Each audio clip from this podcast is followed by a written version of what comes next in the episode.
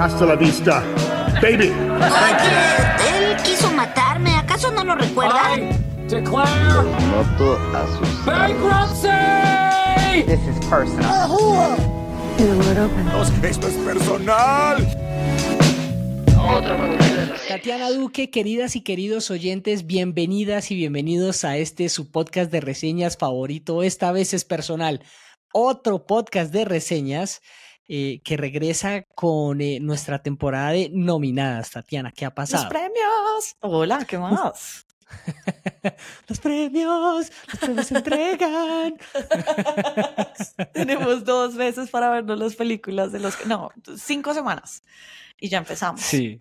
No, pero creo que vamos bien porque hemos adelantado algunas. eh, sirve un montón también haber visto tal vez las dos más fuertes, las candidatas que con las que arrancaron, por lo menos las que empezaron a sonar primero, eh, Barbie y Oppenheimer, que hemos hablado tanto, pero no vamos a hablar hoy precisamente de estas porque su merced había dejado una tarea eh, tras nuestro eh, último episodio relacionado con los nominados y las nominadas a los premios Oscar. ¿De qué se trata, Tatiana? Sí, de hecho eran dos, o sea, la verdad. Era uno que no íbamos a hacer porque era solamente para hacernos un comentario y la otra que sí le íbamos a ver. La que. Arranquemos, la- arranquemos entonces por la que dijimos que si está buena la hacemos y si no, no. Bueno, que yo le había dicho, quiero verla, a ver qué Sí. pasa. Eh, Sí, sí, sí, ¿y sí, que habíamos quedado. Era maestro.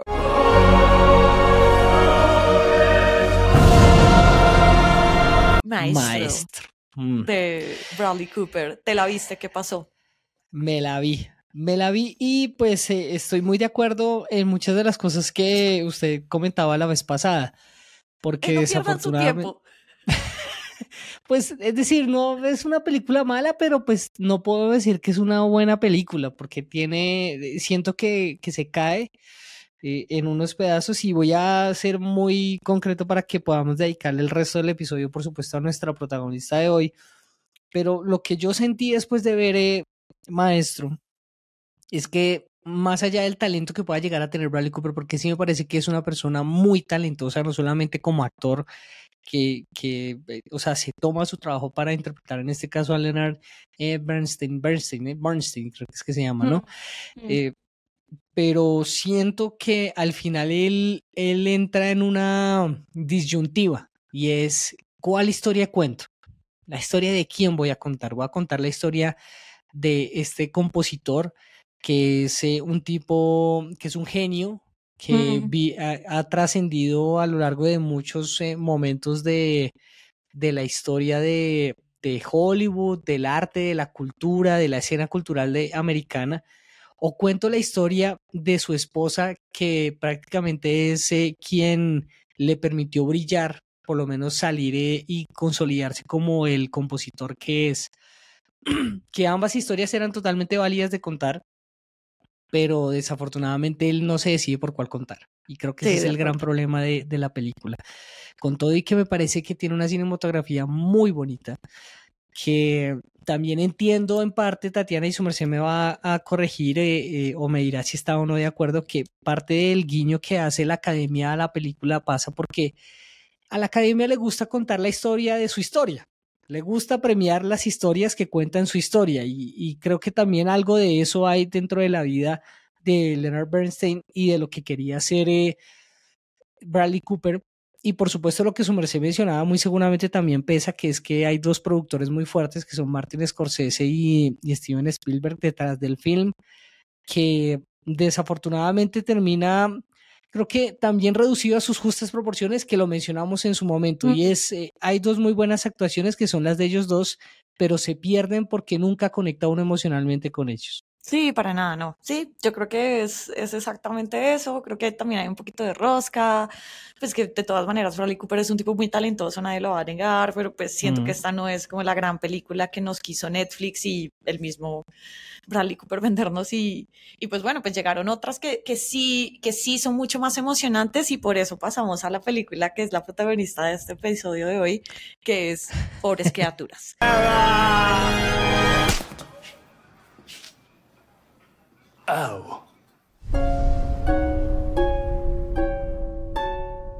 Poor Chon, Things. chon. Chon, chon. Poor Things. Oh, que es, Qué tremendo película. Mire, yo no iba con nada de expectativas al ver, al entrar al teatro. Yo dije, hay que verla porque está nominada y seguramente va a ser una película pesada de ver. O sea, yo pensé que iba a ser dura de ver. Ok. que iba a ser dura. Y de hecho, cuando entré al cine, me había comprado un tinto grande como para que no me fuera a dormir. Porque yo dije, últimamente me está pasando que me siento a ver una película y me quedo dormido. Estoy llegando, Porque, sí, por porque eres viejo. a mis 40, sí, claro.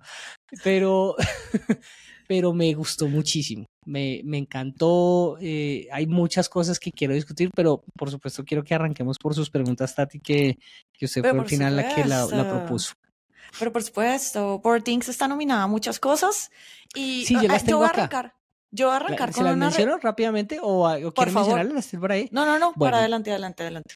Listo, entonces eh, voy a arrancar de menos a más, digamos como de los técnicos a, a los más fuertes. Está nominada como mejor eh, edición, mejor maquillaje, eh, mejor producción o diseño de producción, mejor vestuario, mejor guion adaptado, mejor cinematografía, mejor eh, música original, mejor director, mejor actor de reparto, mejor actriz y mejor película Hmm. y creo que cumple. Que, o sea, si no hubiera, no hubieran las que están ahí, también es que en todo su derecho para llevárselas. Y verdad ha sido increíble, increíble No, esa película. Total, totalmente. Para tener un, para entrar de aquí en adelante va a haber spoilers. Esta es la historia eh, de una chica que se suicida y tiene un bebé. eh, pues está gestando un, un feto, está, Está gestando un sí. bebé, está embarazada. El, ella muere, el feto sigue vivo. Entonces lo que hace William Defoe es sacar el cerebro de la mujer muerta y se lo pone y, se, y saca el cerebro del bebé y se lo pone a la, al personaje de Emma Stone que se llama Bella y lo que vemos es Mm. un viaje de conocimiento, de autodescubrimiento de ella, que es una mujer que físicamente se ve como una mujer en sus treintas, pero tiene el cerebro de un bebé y vemos es esta evolución y este crecimiento de alguien que no conoce absolutamente nada del mundo y empieza a conocerlo. Y esa es eh, como la película, yo la definiría más que todo como Frankenstein conoce a la Iliada. Y es como esa historia, ¿sí o qué? Sí, mire que me estaba leyendo un artículo supremamente interesante, de hecho se lo va a pasar ahorita y se los vamos a dejar ahí en la descripción del episodio de la revista Time que escribieron en diciembre del año pasado sobre el film haciendo precisamente un paralelo de lo que fue la vida de Mary Shelley, que es la autora de Frankenstein, y la película. Y muchas referencias que se encuentran ahí, eh, que Mm. por ahí un medio colombiano pues también hizo algo así, pero quiero que usted se lea primero ese artículo y después lo revise para ver qué opina, eh, porque siento que, que sí, hay algo muy de Frankenstein dentro de la historia, al final lo que usted comenta es muy cierto, eh, Hay un momento en es- donde casi el man, di- William Defoe dice, It's alive. O sea, es que, eh, fue igualito, fue igualito el momento en donde ella la reviven y todo eso. Y, Sí. es como- y es una película rara, es una película visualmente muy bonita. Y pues yo sí creo que aquí hay un momento de una retractación, porque en el episodio anterior nosotros dijimos como, no, Barbie, pucha, como no la nominaron. Miren, después de ver uno por Things, men, Barbie tuvo mucha suerte de que la nominaran a algo. Esa película no es nada al lado del trabajo de Yorgos Lantimos para hacer, para hacer em, Poor Things, y creo que eso, creo que eso sí tiene que ser o sea, desde la calidad de la misma película, desde la misma cinematografía, desde los, desde los mismos actores, o sea, Mark Ruffalo es, es el alma cómica de este hijo de puta película, es demasiado de chistoso. Y, y Mm. Emma Stone también se hace un papelón. No, pues es que tengo que verme la de Martin Scorsese para poder eh, definir finalmente quién, quién es quién, ¿Cuál quién, es quién se lo merece más, sí, cuál va a ser mi voto. Pero en estos momentos, eh, como mejor actriz, yo se lo daría a Emma Stone. I am Bella Baxter, and there is a world to enjoy, circumnavigate. It is the goal of all to progress, grow. Pero sí quiero discrepar en algo, Tatiana, porque lo he venido pensando un montón. Y pues ayer que, porque bueno, esto se está grabando hoy domingo eh, con un clima muy sabroso en bogotano que da miedo por el, por el calentamiento global. Pero mm, eh, salía pensando que hay dos maneras de ver el mundo en, en el cine que me parece que es lo más rico de haber visto estas películas. Porque eh, le comentaba a usted ayer que me pillé un meme en Twitter donde un chico o una chica, yo creo que fue un chico, en este momento no lo recuerdo, en Letterboxd, que es esta aplicación en donde uno puede ir seleccionando las películas que quiere ir viendo y opinando y uno las eh, hace la crítica. El chico dejaba un comentario. De ver, hace muchas, muchas cosas ahí. Sí, sí, sí. Ah, yo a, de, a ver, Eh, David, las hace. Ahí, es muy buena. Y en el meme, el chico, para hablar de lo que significaba Poor Things, él la describía eh, como esta es la Barbie para la gente que escucha Bjork. Y yo cuando, cuando yo veí la película yo no podía de la risa porque decía, claro, es dos maneras muy diferentes de ver eh, la mm, de, de ver desde una perspectiva femenina el mundo patriarcal en el que nos eh, rodeamos. Pero le digo que estoy en, en, desacuerdo en lo que su merced dice porque siento que hay mucho mérito en la forma como lo representa Greta y ella lo hace desde la forma como es el cine americano que es eh, en muchas en muchas cosas eh, romántico cursi idealista eh, desde el capitalismo desde lo que significa el capitalismo para su sociedad. Y en este caso pues Yorgos termina siendo un, una disección, creo que más del, de, de, lo que somos nosotros como hombres, de las diferentes personalidades o de lo que somos nosotros capaces como hombres de ser, tanto lo bueno como lo malo, porque creo que ahí hay muchos matices, hay muchos grises de lo que es uno como, como hombre, desde el empirismo de una mujer, desde una chica viéndolo con toda su inocencia, pero también con toda la inteligencia que también le transmite lo que fue criarse con un papá científico que le dice, mire todo desde los hechos y desde la ciencia.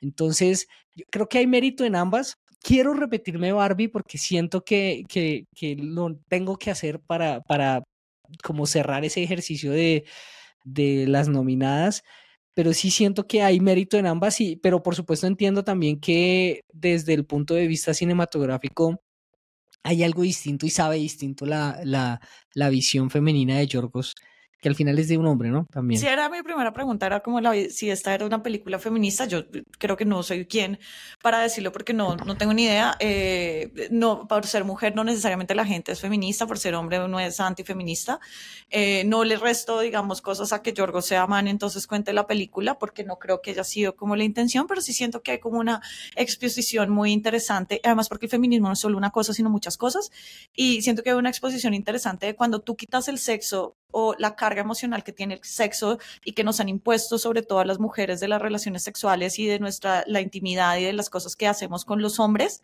eh, creo que hay una liberación muy interesante y esa es una parte del feminismo que hay que ver, que mucha gente puede no estar de acuerdo, no puede ser, no, pues digamos, puede ser que no sea sencillo de ver, pero creo que hay una cosa como muy interesante y creo que la película cambia de tono completamente cuando, eh, eh, cuando Bella, el personaje de Emma Stone, descubre que se puede masturbar. Y ella dice, y ella dice, Sí. descubrí la, descubrí la, la felicidad instantánea. Y es muy divertido como si fuera una niña, porque digamos, de hecho, pasa en los niños que se empiezan a coger el pipí y el pene. Pero es como Sí. descubrí la felicidad instantánea y vamos a hacer saltos saltos divertidos, sí, ven, ven para que yo salte, salte encima tuyo y me divierta y no sé qué. Ajá. Y creo que eso, y creo que eso de todas maneras es una forma inteligente de ver, de ver, digamos, el viaje emocional y el viaje físico que ella misma tiene. Tiene. Lo único que cambia en Emma Stone durante toda la película es que le crece el pelo y mejora su locución, digamos, ya puede, ya puede hablar y expresarse mejor, se puede mover mucho mejor, pero es en un Va momento en caminando que un poquito mejor también, como con Sí. más, eh, eh, o sea, no tan torpe, sino más, eh, no, no digo que segura, porque siento que nunca lo hace con inseguridad y nunca lo hace con miedo. porque nunca conoce la inseguridad, que eso también me parece muy bello. Y cuando ella es en su parte donde es prostituta, entonces eh, quien, quien la acompaña en toda esta travesía, que es el personaje de Mark Ruffalo, que se llama Duncan, en algún momento Ah. el tipo se emputa demasiado y le dice, es que usted es una prostituta, usted es una puta. Y la se voltea y le dice, soy mi propio medio de producción. Ese es el chiste de la película, o sea, es increíble y creo que tiene todo el sentido y no es un llamado a que todas las mujeres tengamos que ser de esa forma, pero sí me parece que es una mirada muy refrescante y es tan rico ver películas entretenidas y ver películas creativas como estas y creo que eso pues, no le demerita una y otra. Pero decía lo de mis retractaciones porque pues en el episodio anterior decimos que no, pero ¿cómo no le dieron ese, esa nominación a Margot Robbie? Y es como, pues, ¿cómo, ¿cómo se le iban a dar? O sea, Es que era jodido, claro, era difícil por todos los, bueno, no he visto a Annette Bening, hay que verla también, eh, cómo es el papel de ella, pero, pero claro, de, de golpe de las eh, nominaciones que mencionábamos eh, la vez pasada que se perdió, mm, la que más sigue doliendo es la de Greta, eh, la de Margot como que está ahí, porque uno dice, pues es Barbie, es su película, es sobre ella, pero, pero pues sí, usted mencionaba algo, ahí es la forma tan refrescante también como se va viendo ese descubrir de la vida a partir del punto de vista femenino, que siento que también habla mucho de eh, ese, mm, eh, ese- de- esa tontería o morronguez con la que andábamos en la sociedad de no, de, de que se supiera mucho la forma como los hombres son, pero no se, no se supiera mucho como las mujeres son y que son filtros al final que se van quitando y que vamos entendiendo por lo menos ahorita a partir del, del cine. No sé cómo hubiera sido ver una película si hace 10 años. Eh, hubiera sido, muy seguramente no hubiera, no hubiera entrado tan bien y en estos momentos también siento que, como lo mencionamos la vez pasada, el que estemos teniendo tantas conversaciones alrededor de lo que significa eh, tanto el feminismo como el ser mujer, como las diferentes taras que teníamos y, y el entendernos también los manes dentro de este escenario patriarcal, eh, hace que el, este tipo de películas nos los disfrutemos más y, y que sean mucho más eh, abiertas y más discutidas y qué rico poderla ver. A mí la verdad es que me, me encantó, me, me, gustó mucho la historia. Y otra, y digamos, como hay como una fascinación renovada por esta película, me parece que es chévere que la podamos tener así. Hay una cosa que cuando yo la vi, pues además de todo lo que estamos hablando, eh, dije, hola, pero pues esta película tiene una cinematografía increíble, tiene unos diálogos súper buenos, tiene unas actuaciones increíbles, no sé qué. Esta película puede ser la película que le vaya a quitar el Oscar a Mejor Director a Christopher Nolan. ¿Es esta la película que le puede quitar el Oscar a Christopher Nolan? O sea, Yorgos Lantimos es un, es un, es otro director, tal vez no tan, tan, tan, tan popular, tan comercial como si ha sido Nolan, pero pues él Sí. ha, ha metido algunas películas que seguramente mucha gente que nos oye las ha escuchado, las ha visto. La favorita fue la última, que también fue con Emma Stone, Ajá. y La Langosta, esa yo me la vi, que era con Rachel Weisz y, Y Colin con Farrell. Colin Farrell. Sí. ¿Es esta película Eh, la que le puede quitar el Oscar a, a Nolan? No, no, ¿No? Yo, yo veo más fuerte, yo veo más fuerte Killing of the Flowers Moon sin vérmela, pero por una razón muy sencilla, no porque la parte Mejor técnica director no. estoy hablando. Estoy hablando de mejor mejor director. director, Y, sí, y sí, viendo, veo y más cerca a Scorsese, ejemplo, a Scorsese no sí, le han dado nada. No, No, pero le digo el por qué. Yo, y esto lo hemos comentado muchas veces hablando de diferentes películas, y es que el momento político pesa y la coyuntura interna de Estados Unidos pesa. Ah, Cuando se entregan los Oscars, yo lo, yo lo leo así. Y el hecho de que estemos en un momento en donde prácticamente que estamos respirando una guerra fría con algunos enfrentamientos o guerras que ya se están dando en diferentes partes del mundo, siento que hace que eh, sea o por ahí o por el tema racial y de, eh, signi- si, si se quiere, dignificación a, a los indígenas dentro del pueblo americano, que por el tema de una película que mal que bien, si bien habla y atraviesa coyunturas como la misma Barbie, que lo discutíamos hace ocho días y que eh, lo revisábamos, bueno, hace unos días, eh, a partir del tema sociocultural del mundo y americano, va a pesar más. Yo, yo lo sentiría por ahí. Eh, Teníamos preguntas muy similares, Tatiana, porque mi primera pregunta también era si Portix era una película feminista, eh, que para respondérsela, Tatiana, yo diría que no, porque la dirige un man. Solamente, eh, pues, no solamente por eso, sino que siento que la- al final eh, per- percibo el feminismo que tiene que ser algo propio de las mujeres y no vista desde el hombre. Siento que es eh, más como el, eh, el resultado de que estemos teniendo estas conversaciones, que me encanta. Y para responder la segunda, siento que no va a ser esta la que le quite a Nolan. Tengo que verme eh, Killers of the Flower Moon. Yo creo que sí, yo creo que es una fuerte competidora. Yo creo que, yo creo que Yorgos se puede llevar el BAFTA el- en, en estos días y eso va a ser un batacazo fuerte. Eh, los Con, to- cien- con todo y que Nolan es británico, ¿no? Pues, Sí, pero estos Mm. como son europeos premiándose a sí mismos y Yorgos es europeo también, sí, que lo veo así, pues como decíamos, esto es una maratón y como que está cogiendo más fuerza. Yo, yo la- apostaría que esa puede- se pueden hasta dividir cargas, una puede ser mejor película y la otra puede ser mejor director. Y no creo que a Scorsese le vayan a dar algo este año. Eh, sí, Tal vez porque seguramente no, no. ha sido como tan evento cinematográfico. Irishman lo fue, creo que Los Infiltrados también, eh, y en este Ujú. caso esa película no, y siento que, y se lo decía a alguien hace poco, que yo siento que también se le, se le desgastó ya a Scorsese la fórmula de hacer películas con DiCaprio, porque DiCaprio de hecho no lo nominan, y pues DiCaprio. Es DiCaprio, ¿no?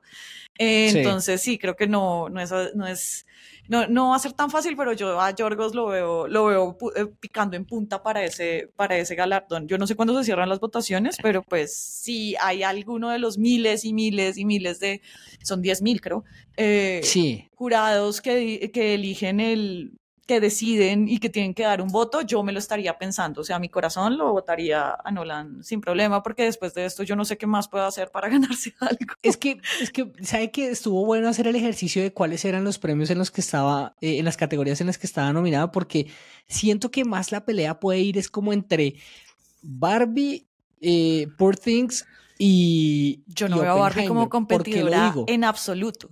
No la veo Mire, en que absoluto. Por ahí una en- o dos. En diseño de producción, claro que entra, porque es que es la creación de un universo en un set y ambas películas lo cumplen muy bien, ¿sí? En eh, maquillaje y estilo, probablemente esta más con Maestro, la vería yo, ¿sí? Porque Maestro tiene un maquillaje muy bravo. Eso sí me, me gustó mucho el maquillaje que le, La nariz hacía- falsa. que le hacían a Bradley ah, pero no solamente la nariz, porque es que usted le ve la papada, porque es que usted le ve las manos, eh, es decir, Sí, a la, eh, el academia, a la academia le gusta siempre las prótesis de los, de los actores ahí, pero pues yo no. en, no sé. En, en eh, score original, no la veo. Veo más a Oppenheimer ganándose ese, ese premio. sí, pero, en pero digamos, o sea, cinematografía puede ser, pero, es Pero- que ese, Pero vuelvo e Ay, insisto, o sea, su merced me mete ahí Barbie y yo siento que Barbie después de esto, o sea, como que ya perdió mucho impulso. O sea, como pero que también la hemos dejan, hablado mucho de como- ella. Es que siento, siento que usted que mencionaba el dejaron en sus desgaste de la película. proporciones. Sí, es una película que ya está un poco desgastada y siento que también pues otras le dejan en sus justas proporciones. No sé, yo creo que cuando veamos Son of Interest o Anatomía de una caída, pues uno se va dando cuenta que, uy, fue pucha, hay otras que están ahí. De hecho, la Yo- verdad, no veo, yo veo a Barbie en una, un par, que es la de canción y tal vez la de guion adaptado.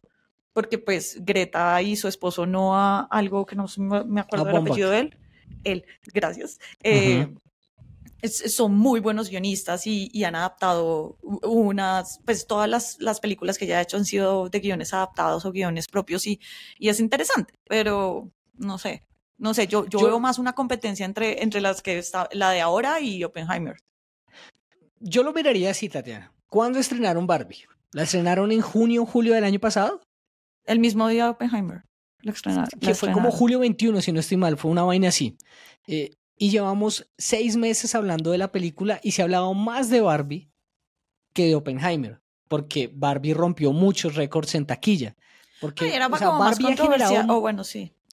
Es que ha generado mucha noticia. Entonces, lo que yo siento alrededor de Barbie es que ha se ha desgastado mucho el debate en torno a ella, o se ha desgastado mucho también la información en torno a ella. Entonces, es como cuando eh, hay una persona que uno ve mucho y que uno ve mucho y que uno ve mucho, pues eh, sí, está bueno, pero ya, quiero ver otra cosa. Y Poor Things es la novedad.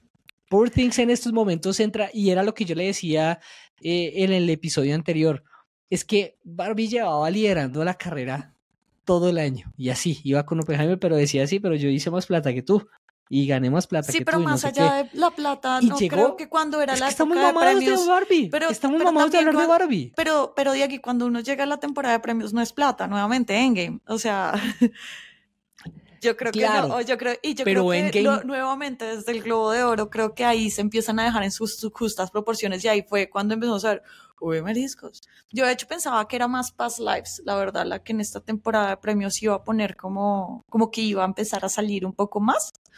Al final ha sido también mucho PR de todas las películas, de las que han salido, de las que dije, lo que usted mencionaba la vez pasada de Maestro, es que nos vendieron el, el tema de que este man eh, hizo un plano secuencia en donde se, que se preparó tantos años para poderlo lograr. Eh, es que, y entonces la gente se queda como con esa vaina esa vaina y a punta de eso se van a ganar el premio, pues no. Eh, es decir, en la academia en eso, y, y, sí se lo, digamos que le voy a dar parte de la razón en ese sentido, y es que la academia muchas veces ha premiado cosas que ellos sienten que puede llegar a ser mucho más relevantes a nivel, a nivel eh, artístico y castiga muy probablemente los temas que atraviesan el tema, em, valga la redundancia, si se quiere comercial o de mercadeo, que creo que va a ser el gran pecado de Barbie. El gran pecado de Barbie es que es una película que es inspirada en un juguete.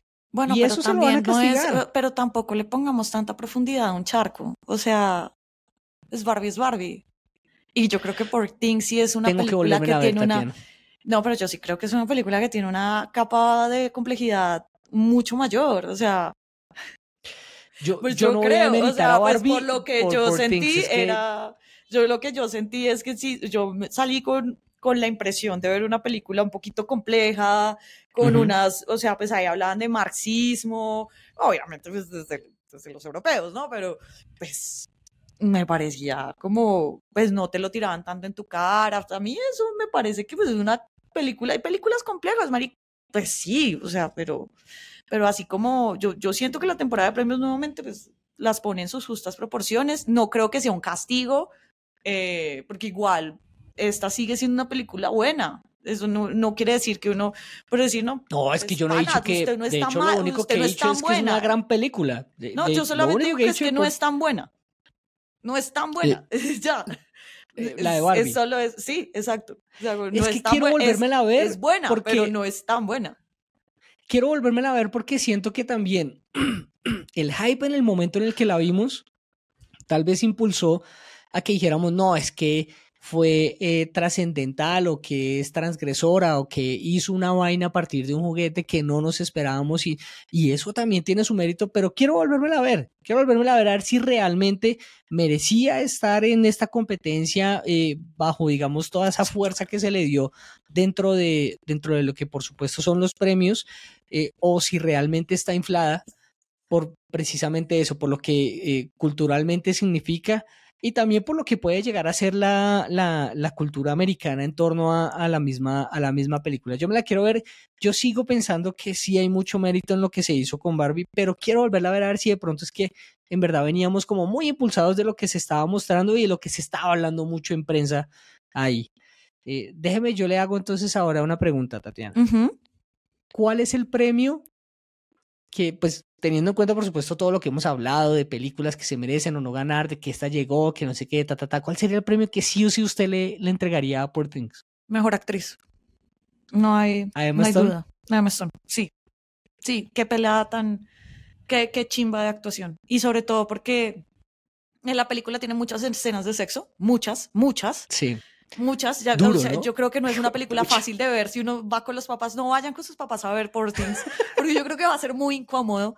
Eh, no quiero ver, no quiero estar en una misma, en una misma habitación con mis papás viendo sexo, la verdad, no me interesa. Eh, hay gente que le gusta y le mueve eso, pues bien, pero yo, pero yo sí, la verdad, eh, creo que Emma Stone se hace un papel demencial, eh, no solamente como la forma en que se mueve, porque ya al principio como es Frankenstein no se puede mover tanto, pero también es eh, el, crecimiento personal que uno ve en la película y que se vuelve una mujer letrada y se vuelve una doctora, pero entonces pasa por todos los lados en que tiene que pasar, la escena en la que ella está tirando con un man porque ella se vuelve prostituta, entonces está tirando con un man y, y el man lleva a sus niños para aprender cómo es que tiran, eso, ah. o sea, y me parece que ahí hay una gran desinhibición de una de un artista haciendo esto y yo siento que muy metida en el papel, ¿no? O sea, increíble, sí, Sí, y Emma Stone yo creo que también, o sea, yo todavía la sigo viendo con una vieja que yo me puedo sentar a tomarme unas polas y la va a pasar increíble y la sigo viendo con la vieja de ECA y de Crazy Stupid Love,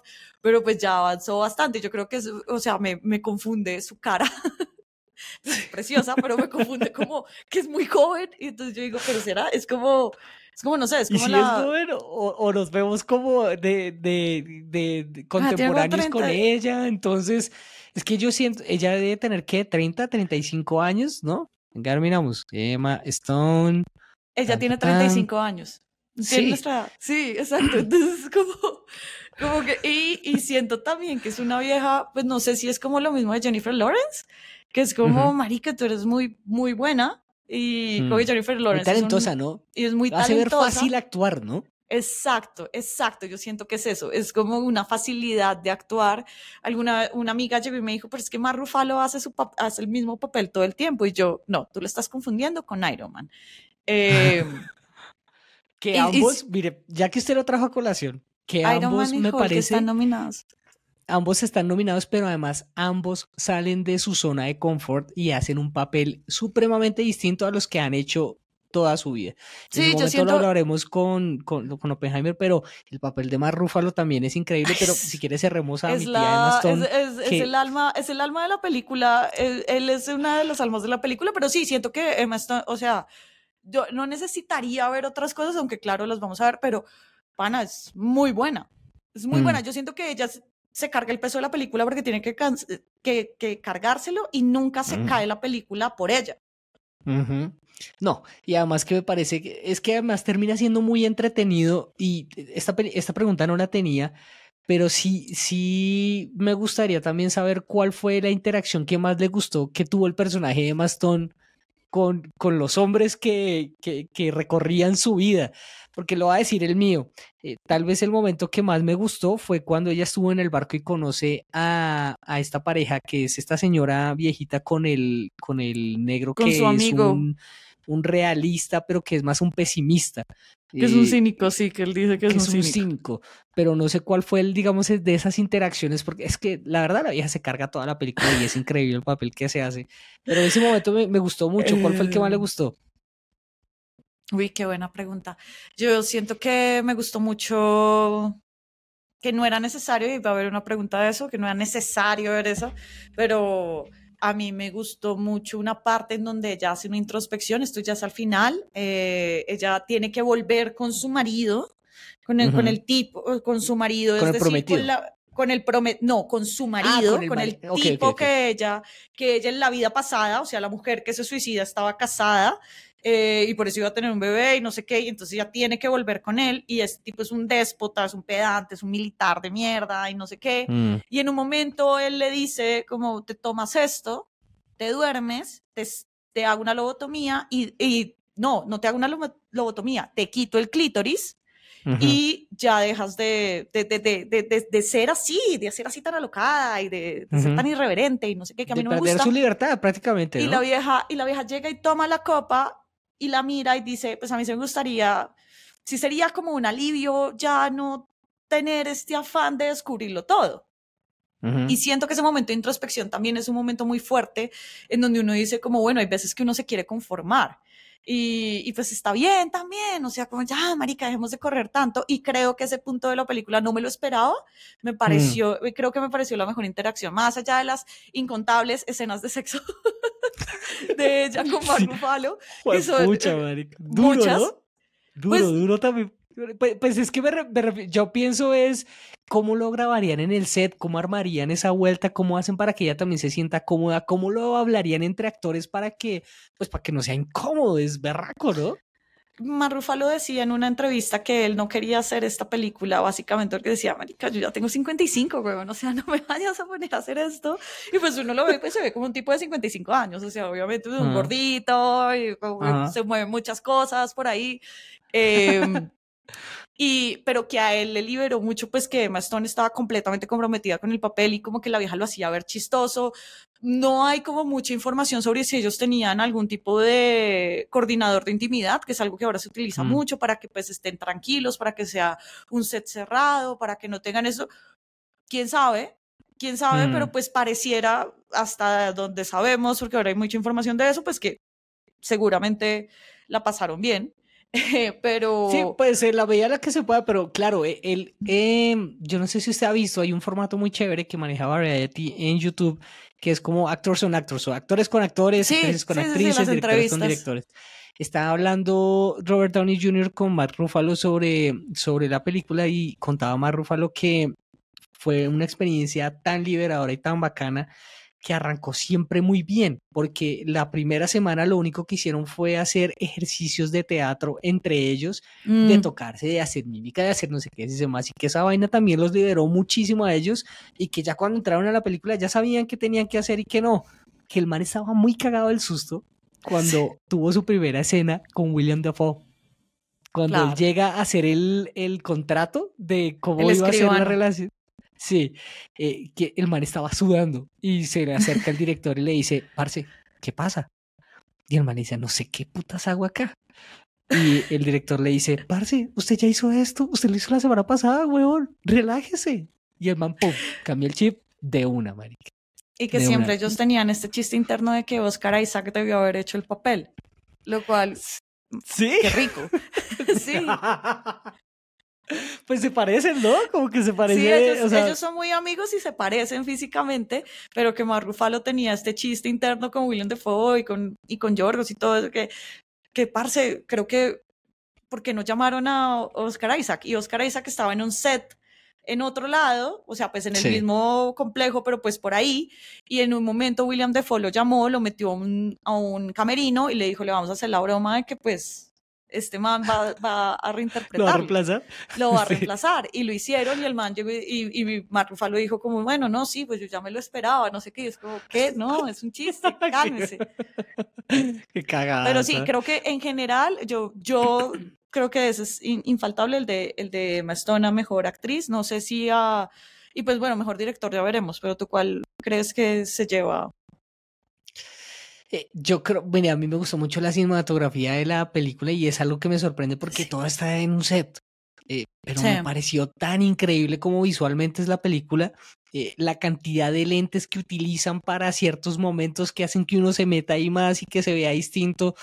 Creo que es eh, eh, ese, creo que es un premio que, eh, pues, disputadísimo, por supuesto, por lo que significa Nolan con sus cámaras gigantes. O sea, es que son estilos tan distintos que, que, qué rico que pues los pues que estén nominados que los estemos viendo, pero sí, eso me parecería muy bacano. Obviamente el de Maston eh, también es uno que uno dice, parece, ¿cómo no se lo dan a ella? ¿Cómo no dárselo? O sea, tiene que ser la actuación de, de esta chica de, de Killers muy, muy brava para De que Lily definitivamente ella no se lo lleve. Sí, Lily Glaston.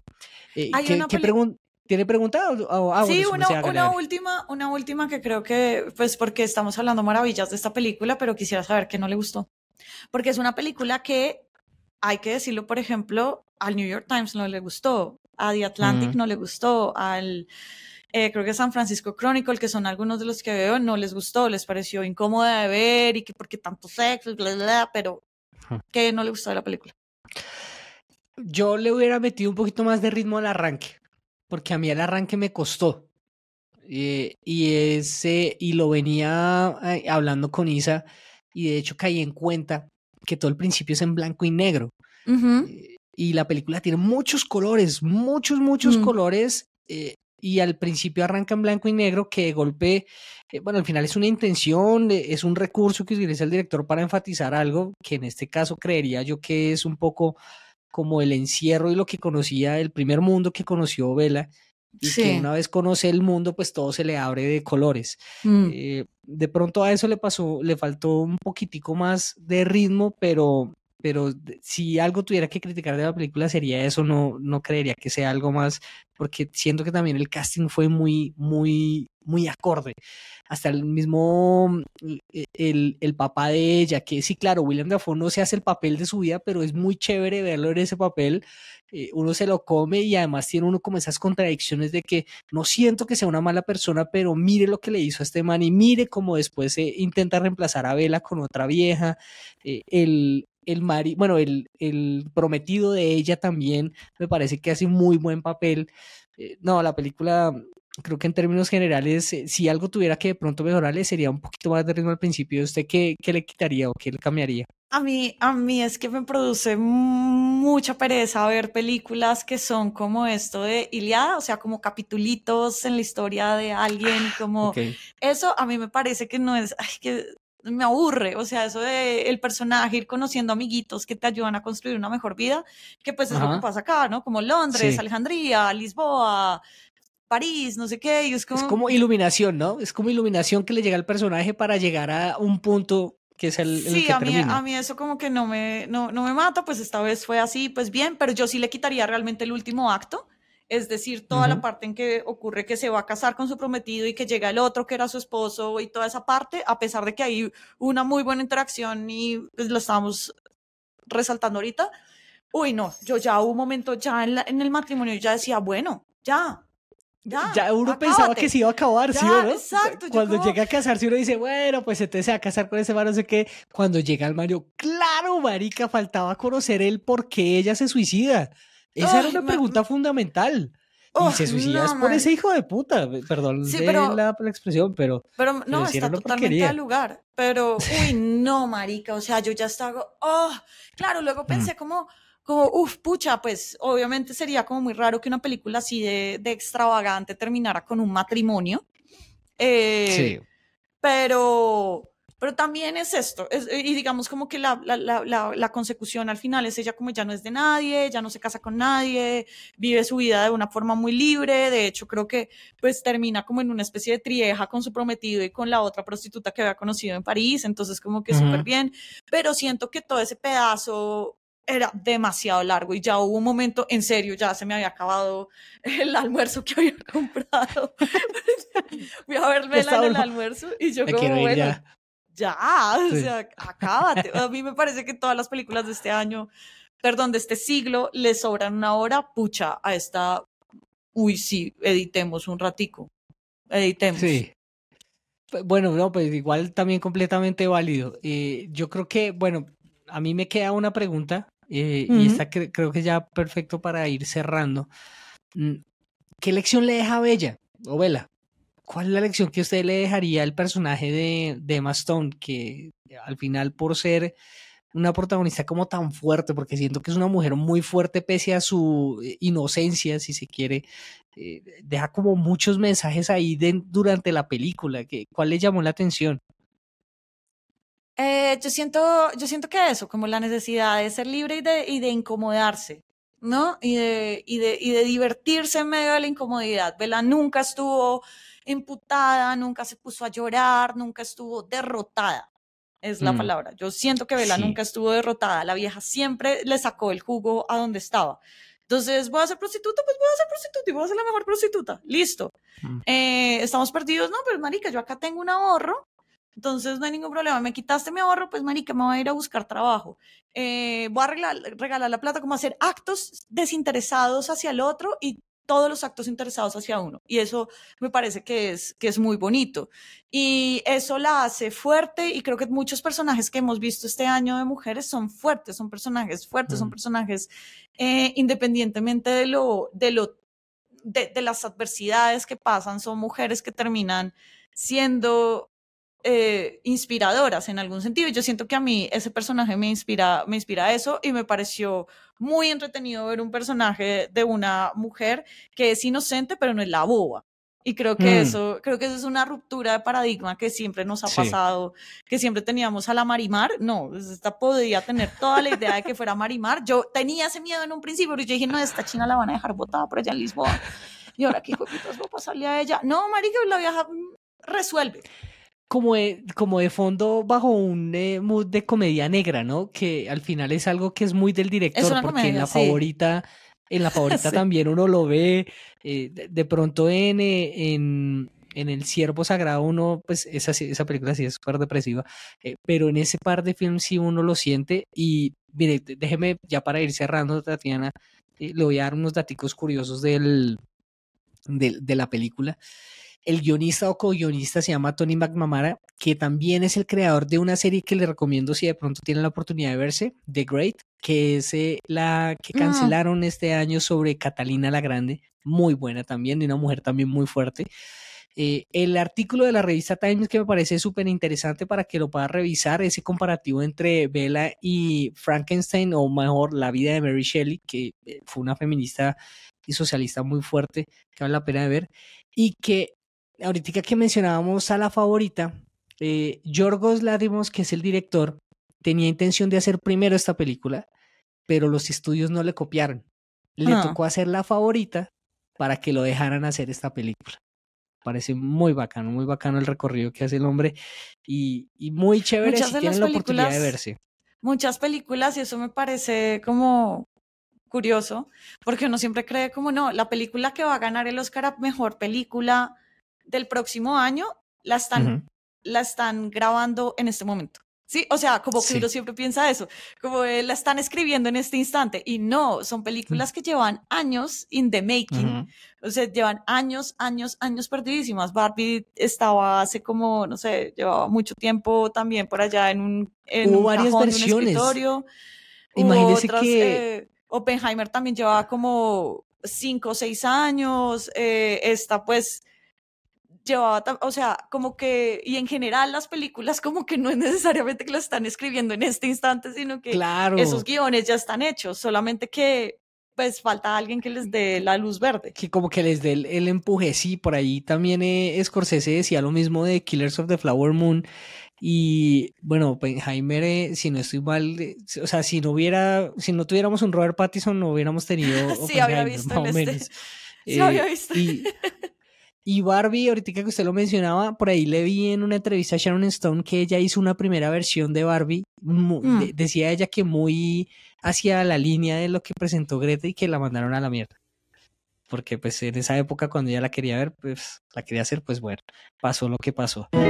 Muy una grata, una grata sorpresa porque la verdad no esperaba nada de Poor Things, pero sí, de las mejores películas eh, del año, por lo menos de las más creativas, más distintas, visualmente muy impactante, que aguanta vérsela. Eh, Pero algo hablábamos por interno, Tatiana, y creo que no es para todo el mundo, ¿no? Creo que no todo el mundo se la. No se es la una goza, ¿no? película para todo el mundo. No vayan Mm. a verla con sus papás. Si ustedes les incomoda y tienen, pues digamos, está bien no querer ver a una mujer masturbándose. Entonces, Mm. pues, o sea, si no quieren ver eso, no vayan a ver eh, pobres criaturas. Tampoco vayan, pues digamos, hay demasiadas escenas de sexo que no son importantes en la trama. Bueno, pues sí, pero no. eh, pero sí, digamos, vayan a pasarla rico. Si no, si sienten que Sí. les van a incomodar, pues no vayan, no hay problema. De hecho, eh, estaba leyendo ahora la, las reseñas eh, de Rotten Tomatoes y siempre me gusta ver es los que tienen, los que la califican mal a las películas y todos los Ajá. que la calificaban mal a, Poor Things, que no son muchos, de todas maneras, porque su, su score es como de 93, eh, decían, me salí de la película. Me salí de la película. Y es Se como, incomodaron, claro. es incómoda, es en medio de todo es Ah. incómoda, pero pues también no les incomoda ir a ver unos manes matándose. Pero claro, a eso vamos, ¿no? Pues es un poco como ese doble discurso, ¿no? Y Sí. también porque ahorita es eh, eh, de pronto mucho mejor para muchos, mucho mejor no, pero, pero sí muchos están más dispuestos para poder ver una película así y por eso le hacía el comentario de que de pronto esta película hace 10 años como hubiera sido, ¿no? Seguro. Eh, cómo hubiera sido verla. Tatiana, ¿qué vamos a ver? ¿O la pongo yo? ¿Quiere que la ponga yo? porque sí, ponla tú. Yo quiero verme eh, Anatomía de una caída. Uh, Justin of a que ya está en carteleras y que, y que siento que también es una película interesante porque, eh, o sea, quiero ver, quiero ver cuál es el rollo con esta película que entró ahí y, en- y sobre todo también en medio de lo que se ha comentado de, de Macron y de la pelea con la directora y el por qué Sí. no terminó entrando como candidata a mejor película extranjera. Está bueno verla. Sí, entonces como no la candidatizaron a eso, marica, le dieron todo. Pero sí, Mm. Sí, veamos, veamos, veámonos anatomía de una caída. Anatomía de una, una caída será nuestra próxima reseña. A todas y todos ustedes que nos escucharon y nos vieron en este nuevo episodio de Esta vez es personal, otro podcast de reseñas. Muchas gracias, Tatiana, mil y mil gracias. No, muchas gracias por invitarme, prestigioso programa. Y si les gustó, pues déjenos un comentario ahí para que más gente se sume a esta comunidad de gente que le gusta el cine, que no somos expertos, pero que nos gusta hablar eh, carreta sobre lo que vemos. Tatiana, nos vemos entonces con Anatomy of a Fall. Chao. Esta vez es personal. Otro podcast de reseñas es un podcast creado por Tatiana Duque y Diego Fero, producido y editado por El Rotolo Media. Si nos quieren escribir pueden hacerlo a nuestras redes sociales, arroba Karen Duque y o arroba Diego Fero. Así nos encuentran tanto en Instagram como en Twitter o X. Si quiere escribir un poquito más largo lo puede hacer al mail el correo del rotolo arroba gmail.com. Y finalmente, si le gustó este episodio, no duden en regalarnos una calificación 5 estrellas o recomendarnos con sus amigas, amigos o familia. El voz a voz es lo que más nos sirve para crecer en comunidad y por supuesto en oyentes. Gracias por escucharnos. Nos oímos muy pronto con otra reseña.